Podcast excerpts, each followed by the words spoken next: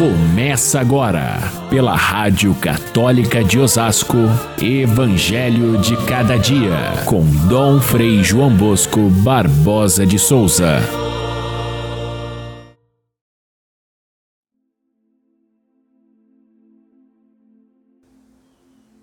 Jesus se retirou para a beira do mar junto com seus discípulos. Muita gente da Galiléia o seguia. E então Jesus pediu aos discípulos que lhe providenciassem uma barca por causa da multidão, para que não o comprimisse. Caríssimos irmãos e irmãs, ouvintes do nosso Evangelho de cada dia, a passagem bíblica de hoje, ela não traz exatamente um fato concreto, mas é um resumo da atividade de Jesus é aquilo que os biblistas chamam de sumário. São Marcos é assim, ele conta um fato, outro fato, outro fato, de repente ele para e conta como que era a atividade de Jesus em geral, como fazia suas curas, ou como milhares de pessoas chegaram e ele atendia a todos e expulsava os demônios. Era uma maneira de falar de modo geral para mostrar as, as impressões do próprio evangelista e para dar uma visão geral da atividade evangelizadora que Jesus fazia. Neste sumário que nós acabamos de ver na passagem de hoje, nós podemos ver que desde o início Jesus reúne uma grande multidão. Começou com os que eram discípulos de João Batista e que, com a morte de João Batista, passaram a seguir Jesus.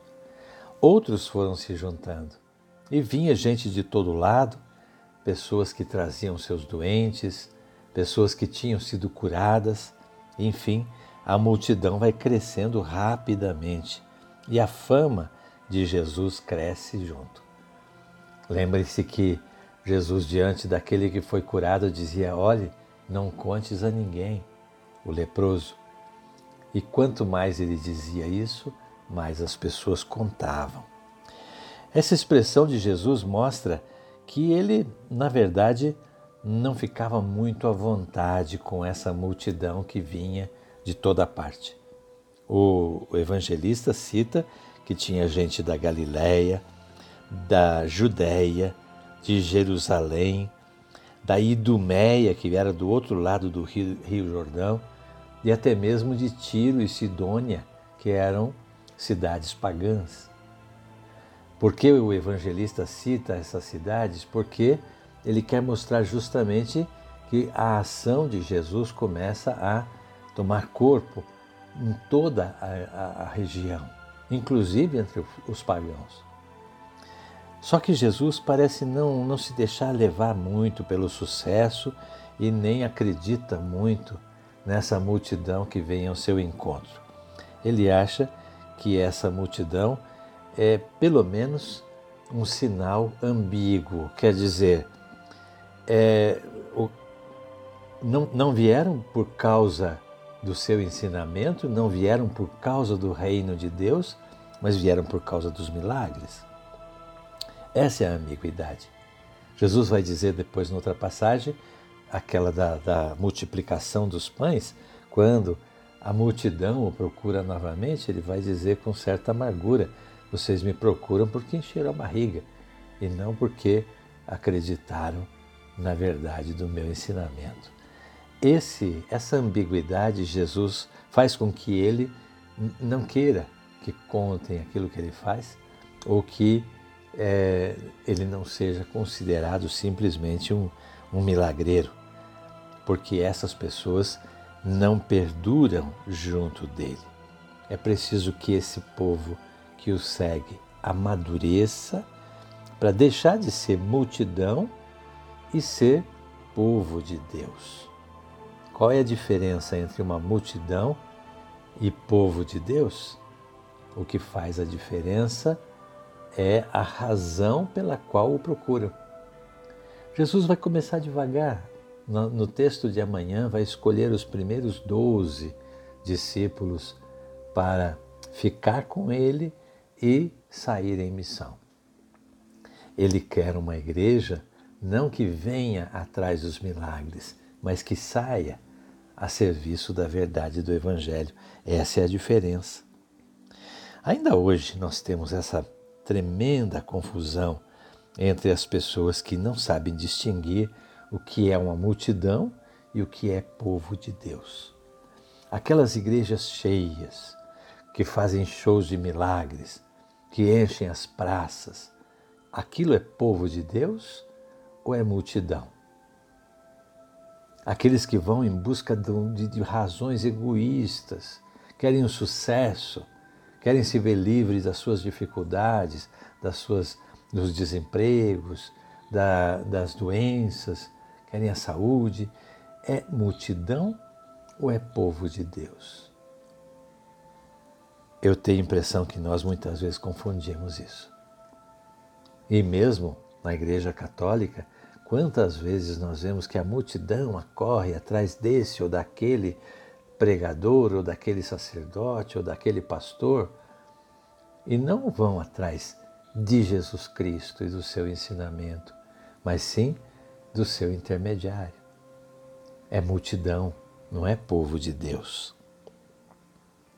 É preciso que a gente redescubra esse sentido que tem a expressão povo de Deus, que foi redescoberta e valorizada pelo Concílio Vaticano II, que define a igreja como povo de Deus, não como era no passado, antes do concílio, uma hierarquia onde os prelados, os pastores, os hierarcas, os papas, bispos, sacerdotes religiosos é, formavam a igreja e o povo que era meramente assistente ou que vinha atrás de é, rezar para vencer as suas dificuldades.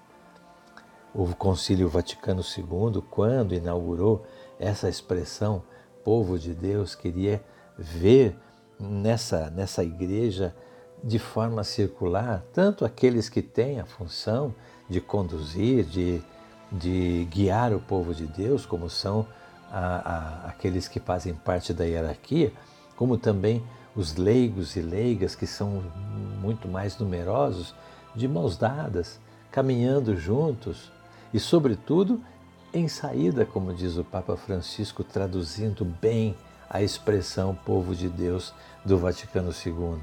Igreja que sai à procura não dos seus interesses, não da sua salvação, não das suas virtudes, não para mostrar que, que são melhores que os outros, não para fazer coleção de sacramentos, não para fazer simplesmente é, um, um, um, caminho de fé que é de penitência ou de, de práticas rituais, mas que está disposto a abraçar o amor de Deus de tal maneira expresso em Jesus Cristo e no Evangelho que sejam capazes de sair à procura dos irmãos, à procura das periferias existenciais, é outra expressão do Papa Francisco que traduz bem o desejo do concílio de uma igreja que sai para atingir aqueles que necessitam de vida, necessitam de amor, necessitam de encorajamento para viver, necessitam tornar-se mais filhos de Deus. Essa é a diferença entre uma igreja povo de Deus e uma igreja multidão. Como é que é a nossa igreja? Olhe bem, como é que ela muitas vezes se, se, se espalha em pequenas comunidades, eh, nas, nas paróquias, nas capelas, na, nas, nas celebrações que acontecem aqui e acolá, e ali se reúnem as pessoas em torno da palavra de Deus para se alimentar e para sair novamente a realizar o bem, a verdade, a justiça. E não para aparecer como uma, uma grande é, multidão capaz de influir na, na política, na economia, na, em todas as, as áreas. Não. Igreja, povo de Deus. Precisamos de novo ter muita consciência daquilo que o Senhor pede de nós quando nos chama, nos faz seus discípulos, nos dá a graça do batismo, a sua presença, e nos envia para realizarmos a nossa missão. É esse o povo que, por quem Jesus vai dar a sua vida na cruz e ressuscitar para resgatar para Deus aqueles que são realmente do seu povo, o povo escolhido, o povo de Deus. Fiquem todos com Deus até amanhã, se Deus quiser.